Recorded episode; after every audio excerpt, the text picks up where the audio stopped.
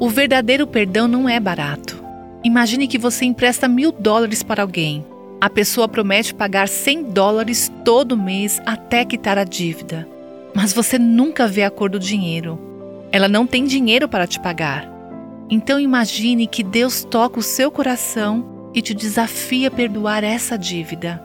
Ele te deu tanto que você quer abençoar essa outra pessoa. Quando você apaga a dívida, foi você quem absorveu a perda de mil. O perdão saiu caro. A mesma coisa é verdade quando alguém nos machuca. O perdão também não sai barato. Mas Deus nos chamou para perdoar os outros, assim como Ele nos perdoou. Jesus estava disposto a pagar pelo nosso pecado. O preço foi altíssimo. Existe alguém que lhe deve muito?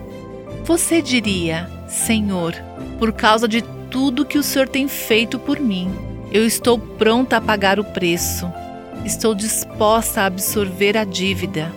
Estou disposta a perdoar? Você ouviu Buscando a Deus com a Viva Nossos Corações.